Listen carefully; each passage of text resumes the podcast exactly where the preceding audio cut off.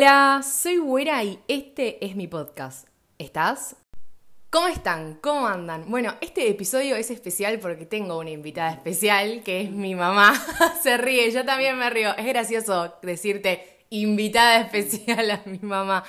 Eh, bueno, pero ¿por qué invita a mi mamá a este programa? Porque mi mamá es psicóloga. ¿Querés decir hola, mamá? Hola, ¿cómo están? mi mamá es psicóloga. Estoy un poco nerviosa. Eh, igual mi mamá es la persona menos nerviosa del mundo, así que en cinco segundos se va a soltar y ya va a empezar. Eh, pero bueno, invito a mi mamá que es psicóloga a este episodio porque muchas veces me preguntaban sobre temas que la verdad es que si no tenés un título es como que es muy delicado y es muy complicado de tocar. Y hoy vamos a estar hablando de la ansiedad. Entonces, por eso, en realidad creo que hablamos de la ansiedad hoy porque dije, ¿por qué no un episodio con mi mamá que es psicóloga y que la gente a veces me pide justamente hablar de temas que tienen que ver con la salud mental, entonces acá estamos. Vamos, o sea, vamos a hablar de la ansiedad porque está mi mamá, si no, no estaríamos hablando de la ansiedad claramente. Así que, bueno, yo le voy a decir mamá, pero se llama Erika, eh, pero le voy a decir mamá, no me sale decirte Erika. Así que, bueno, vamos a, a, comenzar. Espero que les guste este episodio. Creo que es la primera vez que invito a alguien a un episodio mío, sacando a Hachu. Así que, bueno, espero que esto funcione bien. Ya va, va a funcionar bien. Va a funcionar, va a funcionar. Mamá se ríe, mamá se cae de risa. Bueno, vamos a comenzar por el principio. Esto va a ser así. Yo le voy a hacer una pregunta a mi mamá, ella me va a responder, va a acotar un par de cosas. Yo seguro me meta y pregunte cosas en el medio. Y la primera pregunta, que creo que es la importante y como para romper el hielo y para comenzar esto, es ¿qué es la ansiedad? O sea, tenemos que saber qué es la ansiedad, porque creo que ahí hay un poco de confusiones también, ¿no? Al momento de hablar sobre la ansiedad. Madre. Hija. Eh, bueno, ante todo quiero aclarar, bueno, gracias por la invitación. Este, estoy un poco nerviosa porque no sé muy bien este, armar esto de que sea entretenido, que no sea aburrido, que no sea muy técnico. Bueno, vamos a ver si les gusta. Pero ante todo quiero aclarar que esto es a modo informativo, ¿sí? Que todos los que estén escuchando, si sienten que algo de lo que cuento o de lo que comentamos acá les es conocido o les pasa, siempre consulten a un profesional de salud mental. Esto no es un diagnóstico, esto no estoy hablando de nadie en particular, sino que estoy haciendo una charla informativa, ¿sí? Bueno, eh, ante todo vamos a sacarle un poquito la connotación negativa que tiene la ansiedad. En realidad, ansiedad tenemos todos, es parte de la naturaleza humana y actúa como un mecanismo de defensa ante situaciones amenazantes, es decir, todos en algún momento vamos a sentir ansiedad, en algún momento de nuestra vida, en algún momento de nuestro día, eh, más, menos, pero siempre va a existir esta, este mecanismo, ¿sí? Por lo tanto, saquémosle la parte negativa.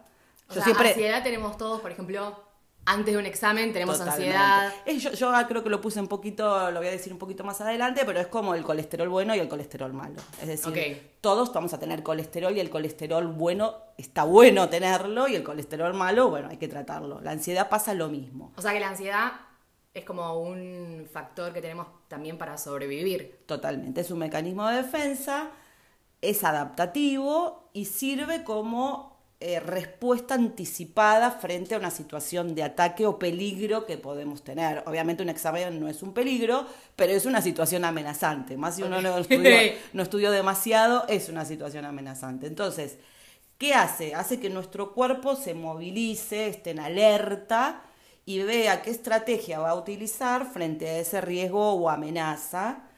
Y en general está bueno porque hace que ese riesgo disminuya. Es decir, eh, si nos ponemos nerviosos en un examen, tal vez repasamos más o vemos, che, mira, me pongo ansioso, pero porque no sé, porque me dijeron que preguntan esto y yo no sabía que preguntaban esto, entonces repaso más. Ante cualquier situación sirve como reductor de ese peligro que podemos llegar a tener. Bueno, como bien dijiste, está la ansiedad buena y la ansiedad mala, así que mi pregunta es, ¿cuándo es demasiada ansiedad? ¿Cuándo ya se empieza a considerar que tanta ansiedad no es bueno y sería algo como más anormal? ¿No sería recomendable tener esa cantidad de ansiedad en sistema? Bueno, cuando es desproporcionada, cuando es demasiado prolongada en el tiempo, cuando es exagerada en relación al estímulo que lo desencadenó, por ejemplo, tener una crisis de ansiedad porque se te rompió un vaso o porque te fue mal en un examen y eso dispara a que no quieras ir más a la facultad, o quieras dejar la, dejar la carrera. Eh, esto, digamos, cuando se produce esta reacción desproporcionada y se mantiene por lo menos mínimo durante seis meses, es decir, uno se, se siente mal frente a ese estímulo y sigue con, esas, con esa sintomatología durante más de seis meses, se le llama trastorno de ansiedad. O sea que te tiene que durar seis meses la ansiedad sobre un mismo tema, sobre un mismo no, tópico. A ver, no necesariamente. A veces se mantiene sobre lo mismo. Agarramos de nuevo el tema de la facultad. Es decir, la persona sufre ir a la facultad, la pasa mal, cada vez la pasa peor cuando tiene que dar un examen o presentar un trabajo. Eh, y eso sigue en el tiempo porque una vez le fue mal en un examen, eso podría ser un signo de un trastorno de ansiedad. Ahora bien, puede ser que ese trastorno de ansiedad se va como incorporando en la persona y eso después se va, va contaminando otras áreas, es decir, ya no es solo la facultad, después puede ser una salida, el trabajo, proyectos personales. Exacto, problemas con la familia, eso depende cada caso, pero a veces queda como encriptado en una sola problemática y a veces contamina otras problemáticas. Hay diferentes tipos de cuadros, o sea, la ansiedad está presente en otros cuadros. La ansiedad no es puro ansiedad, o sea, solo tengo ansiedad. Ansiedad va acompañado de otros síntomas, no lo quiero hacer muy técnico, pero la ansiedad está en otros cuadros como el, el famoso trastorno de ansiedad generalizado, que es como bastante común, donde digamos, la ansiedad es lo primordial, pero después están los trastornos de angustia, el trastorno fóbico, el trastorno obsesivo compulsivo, el trastorno por estrés postraumático, o sea, seguramente esto le suene, ¿no? Por eso no me voy a poner muy técnica, pero en la fobia también hay ansiedad, en las obsesiones también hay ansiedad. O sea, yo que tengo fobia a las ratas, eso significa que puedo también, me puedo poner ansiosa si hablo de ratas y veo una rata y eso... No, a ver, eh, o sea, no es que te pones ansiosa, sino que te genera ansiedad porque le tenés miedo, entonces, como te dije antes, un mecanismo de, respuesta adaptativa, por lo cual, ¿qué te pasa? Estás siempre mirando los tachos de basura, estás atenta. o Dios, venís, odio. venís caminando y frente a un tacho de basura, o cuando es de noche, o lo que sea, cerca de un tacho de basura nuevamente, vos vas a decir, epa, Veo una sombra y digo.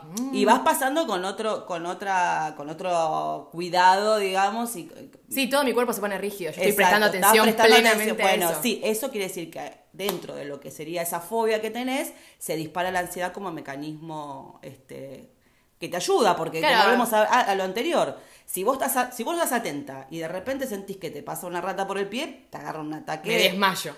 Bueno, en cambio, si vos vas atenta y vas prestando atención y por la mala suerte pasa, vos ya sabés lo que vas a hacer. Claro. De alguna manera sabes cómo vas a responder.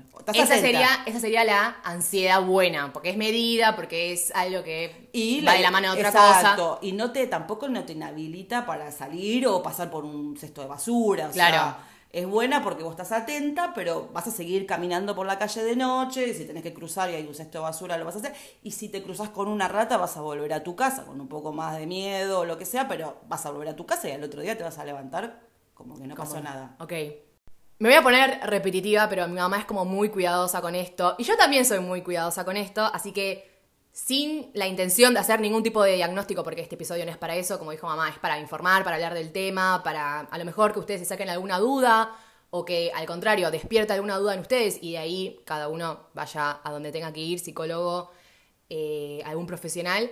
La pregunta es, mi pregunta es, ¿cómo se suelen sentir las personas que tienen ansiedad? Porque es esto que venimos hablando, uno tiene ansiedad en su vida cotidiana, pero acá estamos hablando de el otro tipo de ansiedad, esa persona que realmente es esto, le impide continuar con su vida, le dificulta su día a día. ¿Cómo se siente esa persona que sufre la ansiedad, no simplemente la tiene?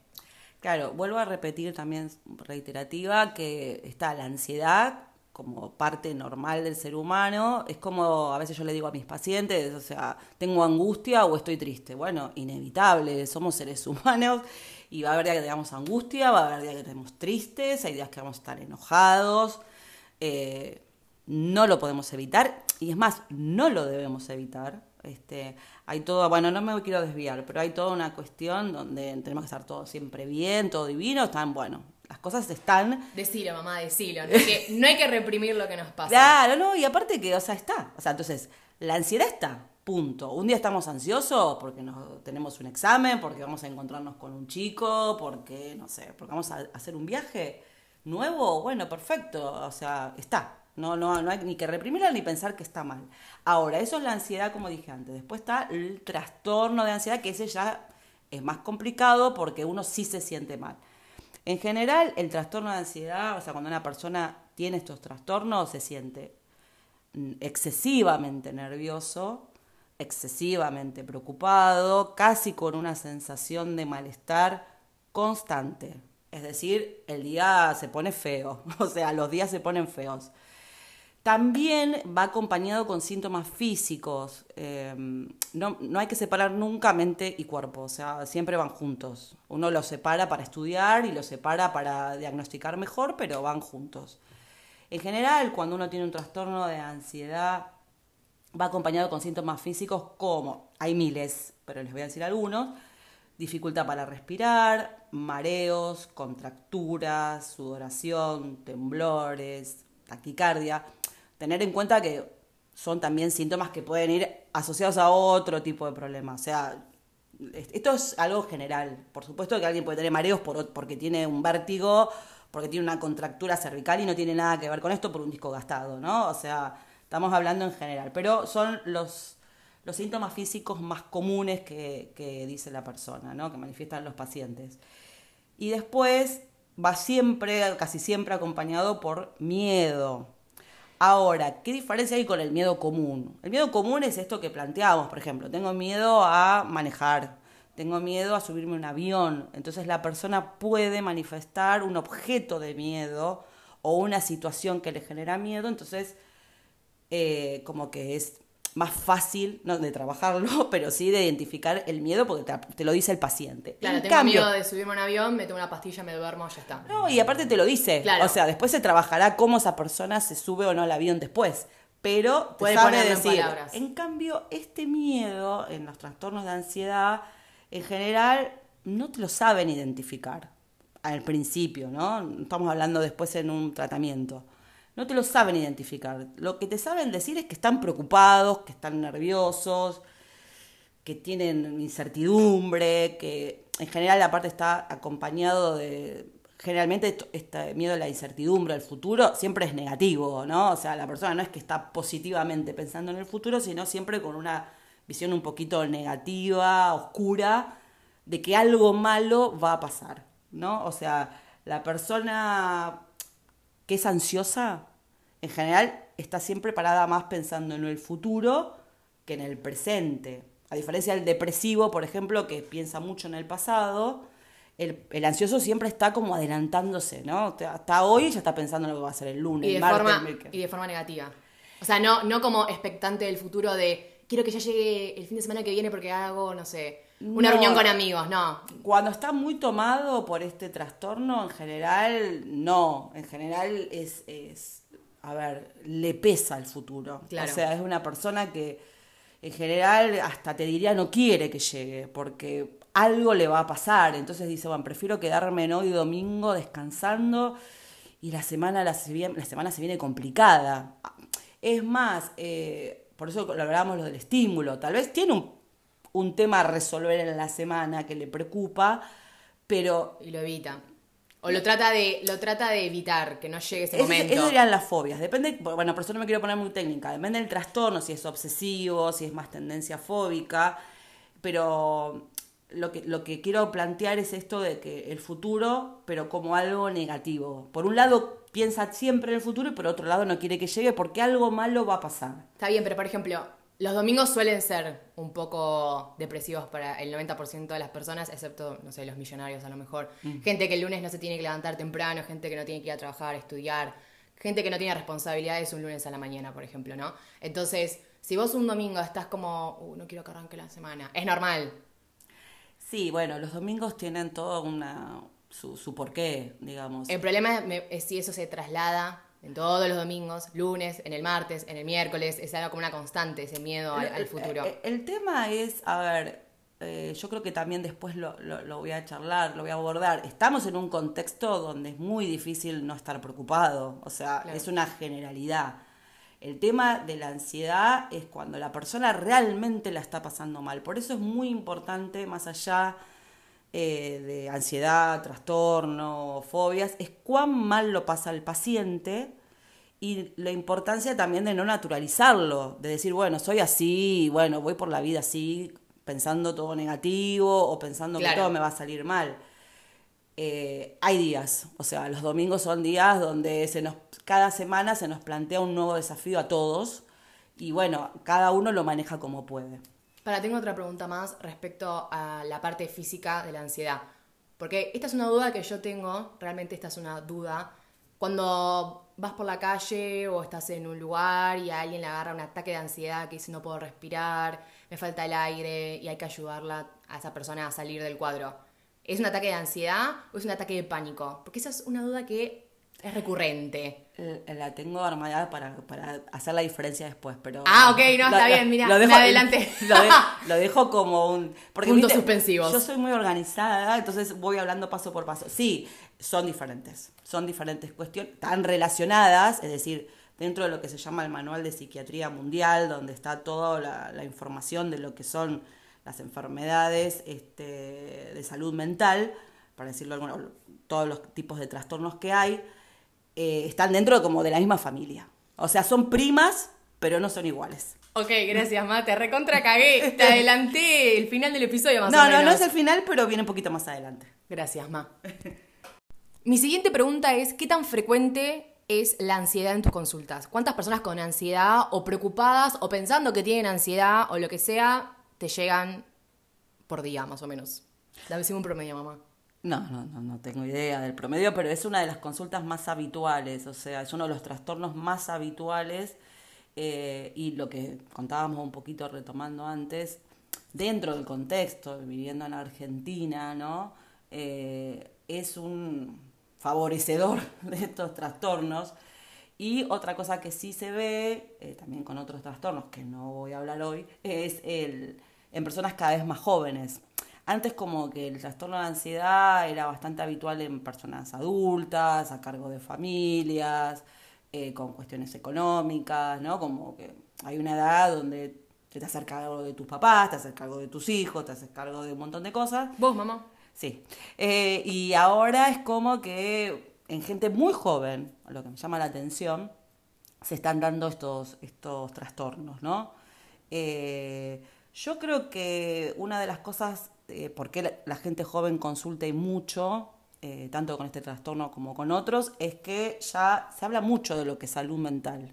Eso está muy bueno porque no se naturaliza pasarla mal. Es como que antes una persona que tenía trastorno de ansiedad se le decía que era una persona nerviosa. No sé si lo escuchaste porque sos muy joven pero en general decían, bueno, déjalo, es muy nervioso, sufre de los nervios, se decía antes. Bueno, eh, no, o sea, eh, la gente quiere saber lo que le pasa. Cuando la está pasando mal, quiere saber lo que le pasa, entonces consulta. Buenísimo. Entonces, también pasa con otras cuestiones, ¿no? De, salud, tanto físicas. Es que ponerle nombre también hace que se pueda identificar, porque si no tiene un nombre y justamente es esto de son nervios, uno dice, bueno, nada, soy nervioso y ya está. Nací así. Nací así, soy así, no le puedo poner otro nombre, no lo puedo identificar, no lo puedo tratar. Claro, bueno, no, por suerte con esto y por eso digo, y con otras enfermedades, eh, por suerte la gente consulta, porque aparte tiene un acceso, bueno, a las redes y bueno, y, a información y googlea y bueno, empieza a ver si tiene estos síntomas, si no tiene estos síntomas, si se parece a lo que le, a lo que le pasa y bueno.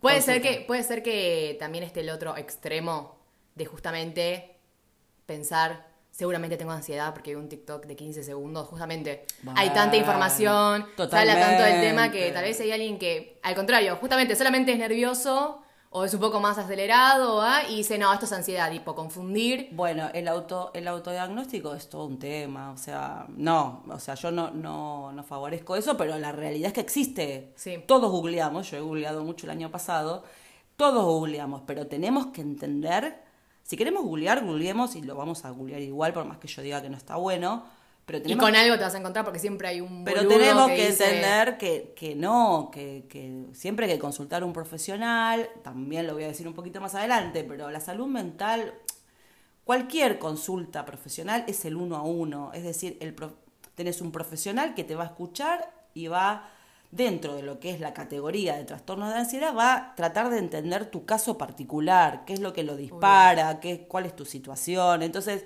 por más que tengamos síntomas parecidos a lo que dice un TikToker o lo que dice tu vecino o lo que dice tu amiga, es importante saber tu caso en particular. Sí, porque además el humano se mueve en sociedad con otra gente, tiene un trabajo, tiene una vida, tiene un contexto, entonces no es como este caso aplica para todos los casos.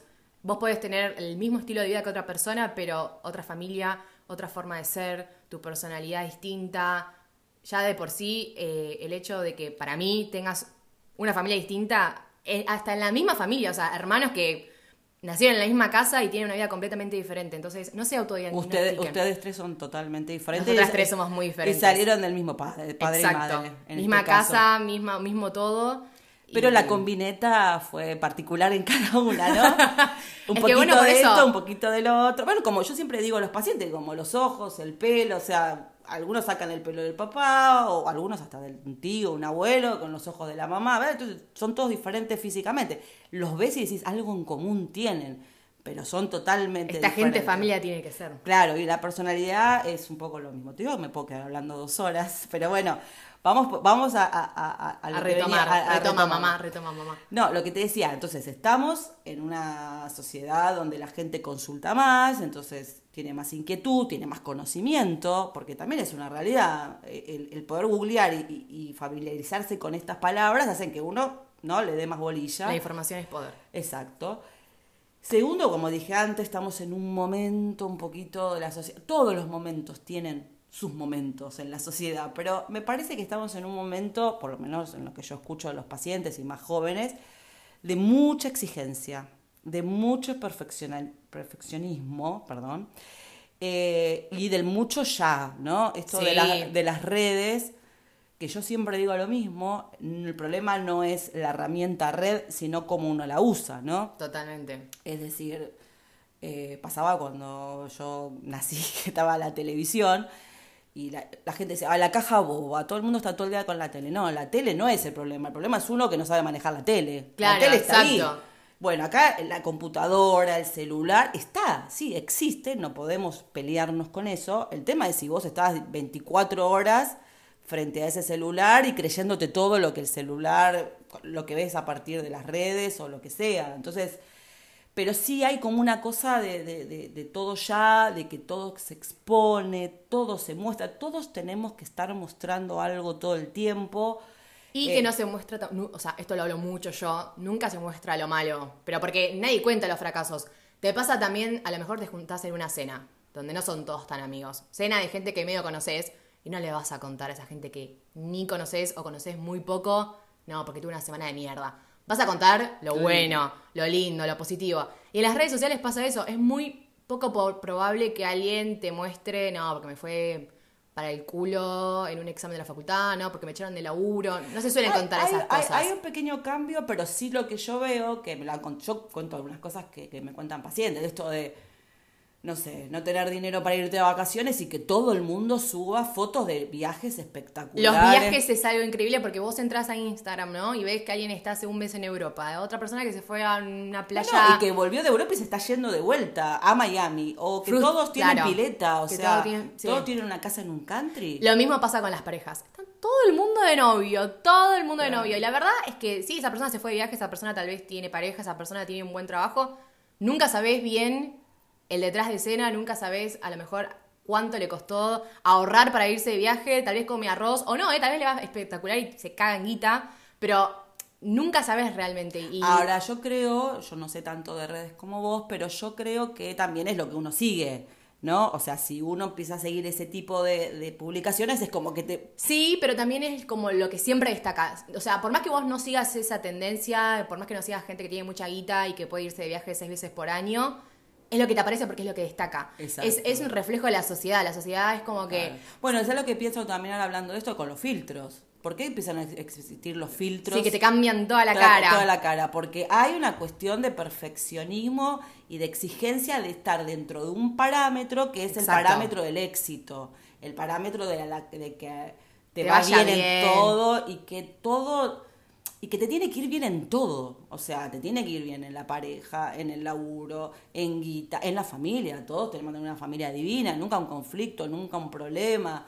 Entonces es como que hay personas que eso tal vez no les afecta tanto, pero hay personas que sí sienten como esa presión. Y ahí empieza, en algunos casos, esa presión a comer la cabeza, para decirlo de alguna manera, a las personas y sentir que lo que están haciendo no les está, digamos, facilitando la llegada a ninguno de esos supuestos lugares, ¿no? Esas metas, como que lo que hacen no alcanza, no alcanza nunca. Y, bueno, se genera frustración, en algunas personas van más para el lado del bajón y de la depresión y, otros van más para el lado de, bueno, ¿qué tengo que hacer? ¿no? Que me quiero parecer, que quiero llegar y se empiezan a poner metas un poquito inalcanzables o se empiezan a comparar y bueno, eso le le genera un poquito la ansiedad y todos los demás lo que viene acompañado de, la, ansiedad. Eh, también influye el, el, entorno, ¿no? Por supuesto, el contexto eh, familiar, es decir, a veces, siempre que hay una ansiedad y un trastorno, hay una personalidad de base. Siempre en psicología se dice, no cualquiera puede delirar, o sea, tenés que tener una base. Yo, aunque me quisiera poner psicótica, si no hay una situación y en, bueno, en lo que es psicosis hay una cuestión también de genes y qué sé yo, aunque quiera hacerme que deliro, no puedo delirar. Entonces, hay una personalidad de base, hay uno que se llama una vulnerabilidad, que tiene que ver con que hay personas que esto se les dispara más fácil que a otras. Hay gente que nunca va a tener un trastorno de ansiedad por más que quiera tenerlo, y hay gente que sí. Tal vez se enferman de otra cosa, pero no de ansiedad.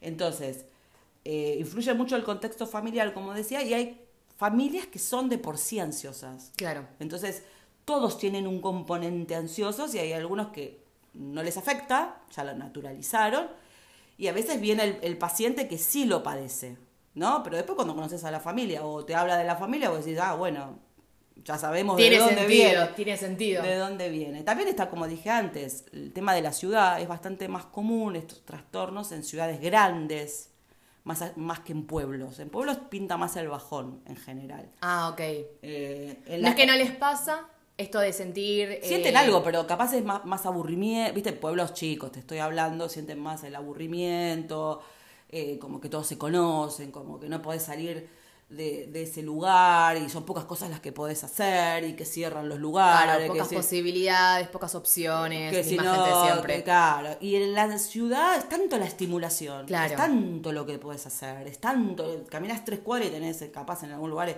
cine, negocio, shopping, tenés todo. Entonces, la, esa hiperestimulación en muchos también despierta, despierta la la ansiedad. Bueno, y, un poco terminando con esto, lo que dije también antes, los problemas económicos, que no se les escapa a nadie, ¿no? O a la mayoría. Siempre hay gente que no, pero a la mayoría sí le pasa. Las pocas oportunidades laborales. Eso también se nota mucho en la gente joven y, bueno, y gente grande que pierde el laburo, ¿no? La posibilidad de reinsertarse laboralmente si tienen laburo, las malas condiciones laborales que, hay ahora, ¿no? Este, esto de, bueno, tengo que aceptar el trabajo, pero muy precario toda la condición laboral. El tema de la inseguridad también ha despertado, esto lo nombré antes, si se acuerdan, el estrés postraumático, mucha gente que ha sido violentada, que, que, fue robada, queda con una secuela de, de miedo, eh, de, ansiedad. Yo tenía una paciente que varios tuve, ¿no? Pero que le han robado en una situación no del todo violenta, en un caso sí, en otro no, pero una chica que le habían robado el celular con una moto y me dijo, estuve meses que cada vez que se pasaba una moto al lado mío, yo... Tensión, sí, tanto, pánico. Me, metía dentro de un local, me metía dentro de un edificio, me metía a un costado. Y, bueno, acá motos en la ciudad, está plagado. O sea, que esa persona la verdad que la pasaba muy mal. Las pocas cuadras que caminaba o no, la pasaba mal todo el tiempo porque la moto, el ruido de la moto le despertaba todo ese recuerdo del, susto. Lo revivía. Y después tuve una paciente que también eh, le habían entrado a robar la casa, mano armada, y bueno, hizo todo lo posible para irse de la casa, porque la casa en sí para ella había dejado de ser un lugar seguro y le despertaba todo el tiempo, tiempo hacia. Entonces, todos esto, estos condimentos que estamos viviendo actualmente favorecen en algunas personas a... Ahora llegamos a mi pregunta favorita. No es mi pregunta favorita, pero te la hice antes y la verdad es que me genera mucha intriga. Necesito saberlo. Creo que la gente necesita saberlo porque se confunde mucho. Creo que es el mismo nivel de confusión que hay entre la tristeza y la depresión. Pero porque es esto de, como no sabemos, lo decimos mal. Es como cuando alguien dice, no, estoy triste, entonces, ah, no, debes estar deprimido. No, no, estoy triste. O viceversa. No, creo que estoy un poco deprimido. No, no estás deprimido tampoco, estás triste. Entonces, ataque de pánico. ¿Qué es y en qué se diferencia con un ataque de ansiedad que te puede agarrar. Bueno, como dije antes, son, primos, es decir, son parecidos pero no son iguales. Están dentro de la misma categoría, para decirlo de alguna manera, pero no son iguales. El ataque de pánico en general es un episodio, ¿no? Eh, que no, no se traslada en el tiempo. ¿Viste? El trastorno de ansiedad es como que es algo, como dije antes, dura seis meses, mínimo seis meses, y te, viste como que lo vas sintiendo todos los días un poquito, viste como de dosis baja. El ataque de pánico es un episodio este, corto, en general no dura mucho, y a veces se presenta de forma inesperada, es decir, la persona va caminando y de golpe se empieza a sentir mal, mal, mal, y a veces viene como consecuencia de también todo un recorrido de ansiedad, de problemas, y colapsa, digamos, y termina en un ataque de pánico. A veces la persona lo identifica o no, pero cuando uno consulta, o sea, le, pregunta, le hace preguntas al paciente, algunos vienen como totalmente disparatados, como que no se relacionan con nada, y otros vienen un poquitito más como con una historia más que el paciente te lo cuenta, ¿no? Vengo con un montón de problemas ¿eh? y bueno, terminé en la calle sintiéndome mal, descompuesto. Es decir, lo sentís como una crisis, ¿no? Como algo repentino, por eso te digo, de poco tiempo, mucha gente lo, lo manifiesta como una sensación de que se van a morir, claro. ¿no? O algunos de volverse locos. Yo tenía pacientes que me decían, sentía que, no sé, me estaba volviendo loco, algo raro, como irruptivo. Fuera de sí. Te sentís como... como que no sos vos. Y no tenés control de tu cuerpo, ¿no? No sé si control, pero es como una sensación que viene de adentro. Claro. Donde no te reconoces. Algunos lo sienten, por eso digo, más desde el lado de mental, como esto de volverse loco, y a, otros lo sienten como algo más físico, como que sienten que les va a dar un infarto. Claro. Es más, antes cuando no estaba tan, eh, digamos, identificado el ataque de pánico y no se le daba tanta bolilla como se le da bola ahora a la salud mental y todo lo demás, los médicos, o sea, el paciente llevaba a una guardia común, mm. manifestaba la sintomatología que tenía y se le hacía un electro. Claro. El electro salía bien y decían, señor, usted está un poco nervioso, chao. O sea, como que no, no, no se indagaba mucho más allá de esta cuestión. Entonces, el, paciente era como que sentía eso, o un infarto o una sensación de, de, volverse loco. También va acompañado de, síntomas físicos muy parecidos a los de la ansiedad, tal vez con mayor intensidad, es decir, sudoración, se te cierra la garganta, como una sensación de asfixia, boca seca, sofocos, temblores. Esto del dolor del pecho es muy común, por eso lo del infarto, mucha gente se creía que estaba infartándose hormigueos, dolor de cabeza, o sea, todo como, como viste, como cuando estás muy acelerado, que, que, empezás a sentir que transpirás, que, que, que bueno, hasta visión... Este, se te nubla un poco la visión.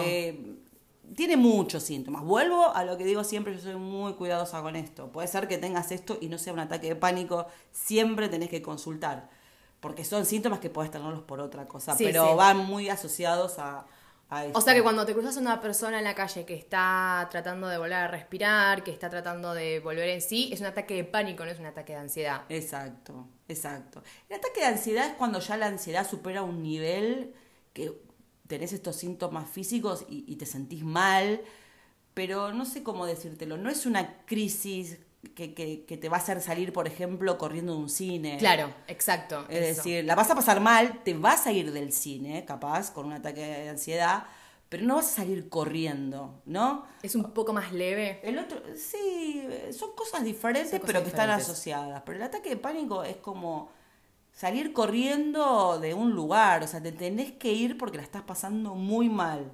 Eh, la ansiedad, esto que, que, planteaba, es algo más, más gradual, se va como acumulando, ¿viste? Es como que es como el azúcar que, la, ¿viste? se va sumando. Eh, y la gente en general la está pasando mal, pero sigue su actividad. Por eso digo, algunos pueden decir, bueno, termino la película y me voy, la pasé mal, no estuve bien, pero raro que se haga corriendo, ¿no? Eh, y a veces a la ansiedad no se le da tanta importancia. Es decir, la gente lo normaliza. Entonces, el ataque de pánico es tan disruptivo que no lo normalizas. Eh, por lo menos en ese momento no lo normalizas. Después tal vez claro. al otro día decís, bueno, qué mal la pasé, horrible. Pero en general la gente hasta te diría que consulta más cuando tiene el ataque de pánico que cuando tiene un trastorno de ansiedad. Claro. Es decir, es como que sí, se nota el malestar mucho, mucho, digamos, peor en, la persona. Em, pero bueno, eh, lo importante es, como digo siempre, es consultar por uno y por el otro. Que uno sea más disruptivo no significa que sea más grave. Claro y que el otro sea mejor. Sí, porque tal vez vos decís, esta persona no puede respirar, o me estoy muriendo, no sé qué, sentís que te estás muriendo y decís, el ataque de pánico es importante. Ahora la ansiedad, como lo podés tal vez manejar y decís esto de, no me tengo que ir corriendo del lugar, bueno, si lo puedo manejar, me lo aguanto. Exactamente, entonces no es que uno sea más grave que el otro, son cosas diferentes, pero hay que consultar por los dos. Gracias, mamá. De nada, hija. bueno, mamá, llegamos a la última pregunta. ¿Estás feliz? ¿Te gustó grabar el episodio conmigo? Me, me fui como sintiendo más cómoda. ¿Viste? Medida que fui hablando. Te vas soltando. Sí, sí, sí, me gustó. ¿Te me gustó? Esperemos que le guste a la gente, que es lo importante, que le sirva. Mamá está expectante. Exacto, vamos a ver qué Vamos qué a ver respuesta. qué resulta. Bueno, mi última pregunta es la siguiente. Todo lo que es salud mental siento que no solamente que es más difícil tal vez de identificar, de justamente encontrar los síntomas y decir, ok, podría ser esto, podría ser lo otro, sino que también desde mi lugar de ciudadana, no psicóloga, creo que también es como más complicado de tratar, es más complejo porque el cerebro humano es mucho más complejo.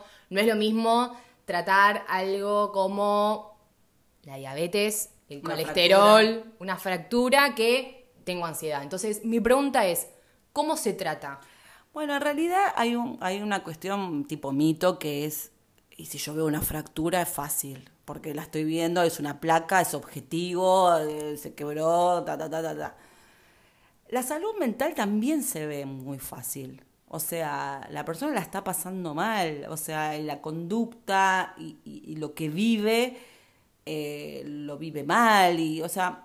Es uno- un mito eso de que es difícil de, de identificar. de identificar. No, yo creo que se identifica. Lo que pasa que tal vez el que se quebró, o sea, si no lo operan o no lo tratan, eh, qué sé yo, se Sí. quebró el pie, no puede caminar.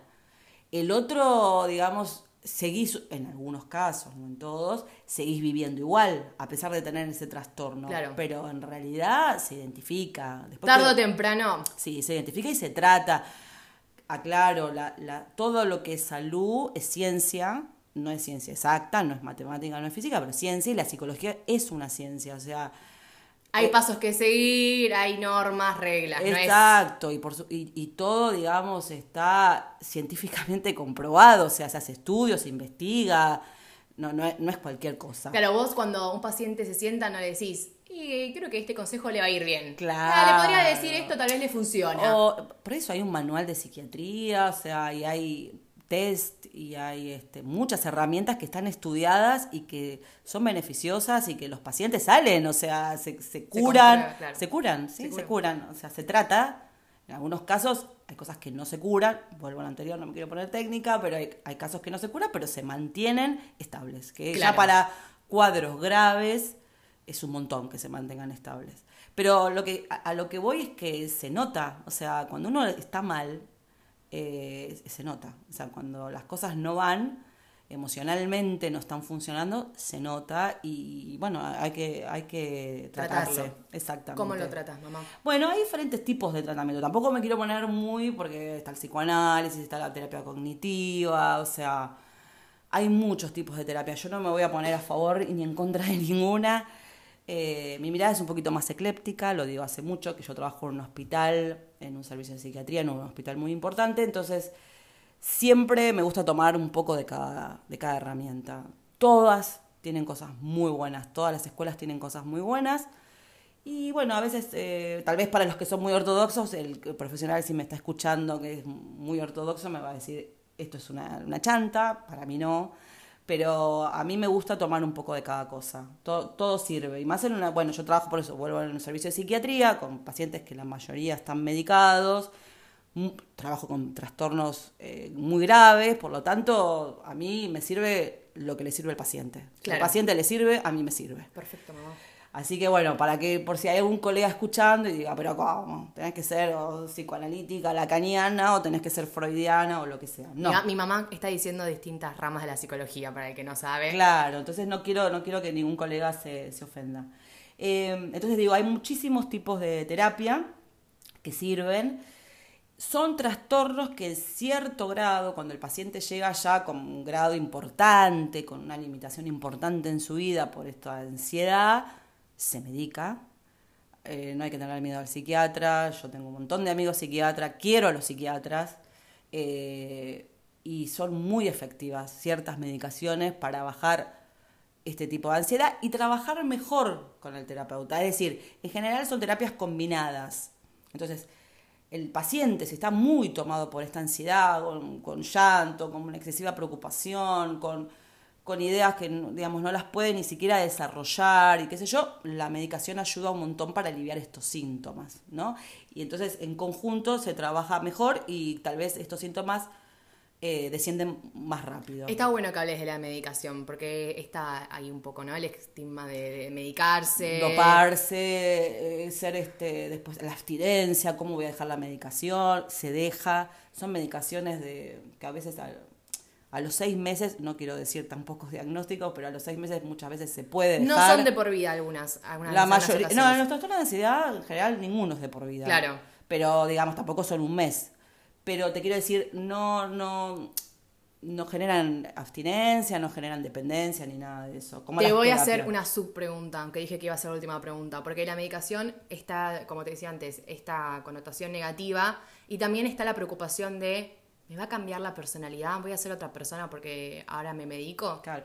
No, lo que hay que tener en cuenta es que los, la, la medicación va hacia la sintomatología. No hay medicación que cambie personalidad. Muy bien, mamá, eso. Es más, bueno, para otra oportunidad, lo que se llaman los trastornos de personalidad, que es lo, digamos, lo que tiene que ver más con, con la conducta, la forma de pensar y cómo se maneja esa persona y por lo cual tiene un trastorno de su personalidad, no hay medicación. o sea que esas personas... La medicación no ataca la personalidad. No, no. Perfecto. Pero bueno, hay diferentes tipos de estrategias terapéuticas, hay diferentes tipos de opiniones sobre cuáles son las terapias más efectivas para este tipo de trastornos, ¿no? Eh, por eso yo no me voy a poner en esa conflictiva, no me quiero subir a, ese, a esa pelea. Pero vamos a decir que sí o sí este tipo de personas que sufren de este trastorno tienen que consultar. O sea, es importantísimo porque se normaliza, se naturaliza, se convive con este tipo de trastorno, pero en realidad el trastorno es como que va avanzando. Claro. O sea, el bola de nieve, cada vez más grande. Exacto. Cuanto más uno lo deja pasar, más se instala, más crece, más molesta y lo que dije un poquito la otra antes va contaminando. Lo que empezó con una cosa chiquitita termina contaminando toda tu vida. todo. Con lo que empezó con un laburo que te generó ansiedad porque tu jefe te hablaba mal y, la pasaste mal porque tenías que ir igual porque necesitas el sueldo para pagar el alquiler y que después ya te pone mal eh, tu novia, te pone, o tu novio, te pone mal tu mamá, te pone mal tus amigos, o sea, es como que va diseminándose. Hasta lo que disfrutas es una Pero razón como que va, como que va afectando todas las áreas de tu vida, ¿no? Y tiende a cronificarse. ¿Qué significa eso? Que cuanto más tarde uno consulta, y cuanto más tiempo pasa, de, es como el insomnio, ¿viste? No es lo mismo que hace dos meses no duermo bien, hace 30 años que no duermo bien. Y es más complicado, porque ya el cuerpo mismo se acostumbró a dormir mal. Y el cuerpo no va a entender por qué ahora querés dormir ocho horas y venías durmiendo tres. Claro. Entonces hasta se pone rebelde a la medicación y al tratamiento. Entonces acá pasa lo mismo. Si el cuerpo dice, yo manejo una ansiedad de 100, para inventar, chicos, es ¿por qué me quieren hacer eh, una, eh, que viva con una ansiedad de 30? No quiero, me siento lento, me siento diferente. Entonces, no tenemos que normalizar y no tenemos que dejar pasar mucho tiempo bueno, dije lo de la combinación con la farmacología es genial, no siempre se necesita, depende del caso, pero en muchos casos sí. Eh, pero bueno, lo de la fundamental, lo del tratamiento y fundamental que eh, hacer modificaciones, o sea, que uno eh, entienda que no solo depende de la medicación, no solo depende de la terapia, sino que depende de repensar nuestro estilo de vida. Claro. De repensar lo que estamos haciendo, si es lo que queremos, si no es lo que queremos. Sí, a lo mejor ese no es el trabajo. No es el trabajo para vos. Tenés que renunciar, tenés que buscar otro no es la pareja para vos. No es la familia para no tenés vos. Que, te tenés que mudar de tu casa, tenés que irte a otro lado. No es tu país, no es tu barrio, no son tus amigos. A lo mejor tenés que cortar algo de tu vida, modificar, hacer un gran cambio. Que eso debe ser difícil porque debe dar miedo también. Sí, pero... Hacer grandes cambios. Lo que nos enferma eh, en muchos casos es eso, es quedarnos quietos en un lugar que es incómodo. O sea, estamos en un lugar que no nos gusta y para sostenerlo y para adaptarnos a ese lugar que no nos gusta, nos enfermamos. Claro. Entonces a veces no, eh, o sea, es como el afuera y el adentro. ¿Qué cambio, el afuera o el adentro? A veces el afuera, o sea, no es fácil cambiar el afuera, pero lo tenemos que hacer porque nos enferma el adentro. No sé si soy clara, pero lo importante es que tenemos que reflexionar, tenemos que pararnos sobre nuestro nosotros aprender a criticarnos, aprender a, también... Aceptar errores, che, acá le pifié. Como también lo bueno, ¿eh? Yo, siempre, yo siempre le digo a los pacientes, tenemos cosas buenas y tenemos cosas malas para generalizar, ¿no? Tenemos cosas que nos favorecen y cosas que no nos favorecen. Las que nos favorecen lo charlamos, genial, perfecto, divino, nos sale perfecto, divino. Hablemos horas. Claro, pero tenemos que elaborar la otra parte, que es la fea, que es la que a veces mucha gente termina por, por eso dejando la terapia porque pasa eso, ¿no? La parte fea nadie la quiere abordar. Obvio, los trapitos sucios, escondidos. Exacto. Bueno, Ma, para cerrar el episodio, ¿querés dejarnos algunos consejos que obviamente no forman parte de ningún tipo de diagnóstico ni tratamiento, pero algunos consejos que nos quieras dejar? Sí, eh, yo cuando estaba pensando en el episodio y en el tema de hablar de la ansiedad y todo, sí, o sea, no quiero meter, o sea, a ver, los psicólogos no damos consejos, tratamos pacientes, ¿no? Pero bueno, esto es algo informativo, es una charla. Entonces, se me ocurrieron algunos consejos que les voy a decir que sirven para todo tipo de trastorno, sirven para la vida general, ¿no? Consejo de madre barra psicóloga. Sí, no, profesional de la salud, digamos, que, que me parece que sirve para todo. Se, sirven mucho para los trastornos de ansiedad igual, pero sirven para la vida en general. No vienen mal estos consejos. Exacto. Bueno, la dieta, dieta equilibrada, o sea, se sabe que, por ejemplo, las bebidas alcohólicas y la comida ultraprocesada agravan el estado de ansiedad, son estimuladores de... Sí. No sabía, sí. hice cara de no sabía, por eso dice eso. Mamá. eh, sí, sí, generan, este, a ver, no, no, me voy a poner muy técnica, pero sí, son como estimuladores. Si vos estás en una cuestión ansiosa y aparte, digamos, tomás alcohol, comés pesado y todo, no ayuda. Bueno, dejar de fumar, reducir el consumo de café también, la nicotina y la cafeína también aumentan los estados de ansiedad. La cafeína sabía, la nicotina no. Sí. Eh, bueno, vos, en general la persona ansiosa fuma, mucho, Pensando que eso le alivia la ansiedad y en realidad la alimenta la ansiedad. Claro. ¿no? Hace al revés. Bueno, otra cosa que suena muy banal, pero que es real, que es un poco de centrarte en lo, en lo positivo, tratar de tener una actitud optimista. O sea, obviamente el que me escucha va a decir esto es una cosa muy, muy, tonta. Sí, muy tonta, pero bueno, es, vuelvo a lo anterior, son consejos generales que después se trabajará el caso por caso. ¿Qué es una conducta optimista para esa persona? Eh, ¿Qué optimismo puede tener esa persona dentro del contexto que vive? Pero la idea es eh, tratar de no focalizarse solo en lo malo. Todos tenemos cosas buenas y malas en la vida. Si solo nos focalizamos en lo malo, o sea, obviamente se va a hacer muy pesado transitar cualquier situación en la vida que tengamos. Todos vamos a tener problemas en algún momento de la vida. Y además, hasta lo bueno le puedes encontrar lo malo. Entonces, si te pones en esa postura, hasta lo positivo en tu vida pasa a ser algo negativo. Exactamente. Y si hay situaciones que son problemáticas y no dependen de uno resolverlas o no las podemos resolver por el momento, Bueno, eh, después se trabaja lo que es la aceptación, que no es resignación, es aceptación, es entender que por un momento en nuestra vida tenemos alguna cuestión que no la tenemos, podemos resolver y que tenemos que transitar a pesar de ella. Ejemplo, la economía del país, porque eso creo que es algo que angustia mucho a las personas Totalmente. hoy en día. Y la verdad es que por más que vos hagas lo que hagas, lo máximo que puedes hacer es manejar tu propia economía o la economía de una familia, la economía del país. Siempre, siempre dentro hasta de las situaciones más críticas hay una luz, algo para trabajar, algo para mejorar, o sea, siempre, a pesar de que esté todo negro, y lo digo con conocimiento. Em, dedicar más tiempo a lo que te gusta, es decir, eh, la gente siempre, es- obviamente, estamos en este país, o sea, tenemos cada vez menos tiempo, la gente a veces se- tiene tres trabajos, pobre, es decir, es, es una situación complicada, pero yo siempre fomento que aunque sea un ratito, una vez por semana, dos, tres, las que puedas, hagas algo que te guste, es decir, algo que corte tu rutina, algo que, que, baje tu estrés.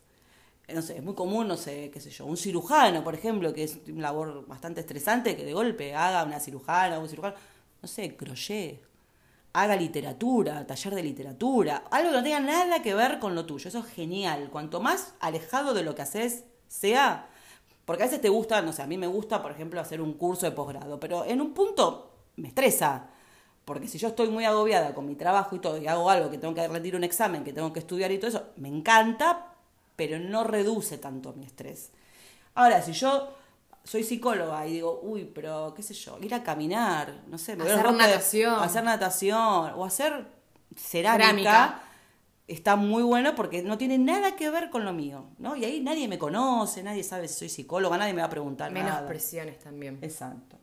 Bueno, yo soy pro, no sé si lo saben, si mi hija les contó, que bueno, pro deporte, hacer actividad física, relaja tu cuerpo, despeja tu mente y se liberan los famosos dopamina y serotonina, que son los responsables de la sensación de placer que tenemos. Se liberan por otras cosas también, pero el deporte es gratuito, porque uno lo puede hacer en cualquier lado, en una plaza, lo que sea, en su casa, y ayudan a liberar estos neurotransmisores.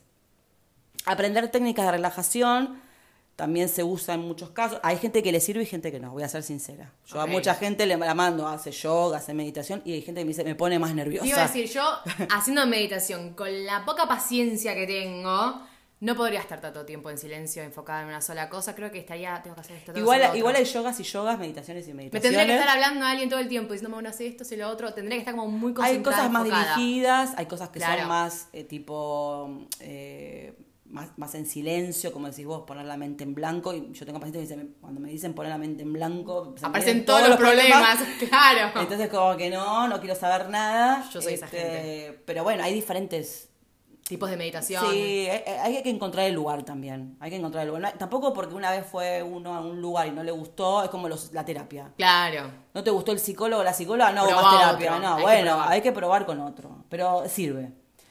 Descansar adecuadamente. O sea, esto también se habla mucho y sirve para un montón de cosas. Hay que dormir mínimo 8 horas. Eh, es decir, dormir 3, 4 horas, por más que el cuerpo esté acostumbrado, no funciona, no sirve y hay que tratarlo. Otra de las cosas que también consulta mucho la gente, hay mucho insomnio, o sea que descansar a, a diario ayuda al cuerpo a reponerse de todo el desgaste que tuviste ese día. Claro. Es la única forma que el cuerpo diga, bueno, entro a reponer Sí. Todo lo que se desgastó. Lo puede hacer en ese momento, porque mientras vos estás haciendo tus cosas, el cuerpo responde a lo que vos le estás requiriendo hacer. Entonces tu corazón, tu hígado, todo está trabajando en lo que vos necesitas, porque estás activo, comiendo, trabajando, lo que sea. Cuando vos dormís, el cuerpo empieza a reponer todo ese desgaste. Bueno, lo que dije antes, pedir ayuda al profesional lo antes posible. Es decir, cuanto más pronto se consulte, más fácil es revertir el cuadro y los síntomas. ¿Sí? Con psicólogo, con psicólogo y, y- y psiquiatra, o bueno. Eh, y si tenés una buena relación con la familia, eso lo aclaro, porque a veces la familia no, no ayuda. Y si tenés una buena relación con tu familia y con tus amigos, siempre buscar apoyo en ellos y decirlo, aunque sea blanquearlo con alguien. Eh, no- no va, digamos, aguantárselo solo. Claro. Nunca de nada se sale solo. Muy bien, mamá. Estuviste muy bien. Te felicito. Bueno, más, llegamos al final del episodio. Estuviste muy bien, estuviste muy bien, te felicito porque es difícil grabar un episodio. Es difícil hablar cuando te están grabando, ¿viste? Es complicado. Sí, y es difícil, o sea, cuando El no tema. es, no, no, cuando no es dentro de un marco, digamos, este, institucional, donde vos estás en un ateneo hablando con colegas, o sea, acá es como que le estoy hablando a no sé quién, este, espero que al que me haya A mi escuchado, gente, a mi gente. al que me haya escuchado le guste, le interese el tema, eh, Lo hiciste terrenal, Sí. como accesible. Cualquiera que lo escuche lo va a entender. Y la verdad es que estuvo entretenido. Para mí fue muy entretenido. Bueno, esa es la, esa Estuvo es la idea. interesante. Esa es la idea. Aprendí también un poco. Esa Me es la informé. idea. Y esa es la idea que, que, que le sirva, que le sirva a la gente para lo que sea, o sea, el que la está pasando, que le sirva para consultar, el que no le está pasando, pero le parece a un amigo para que pueda ayudarlo. Bueno, que, que sea una herramienta más de ayuda.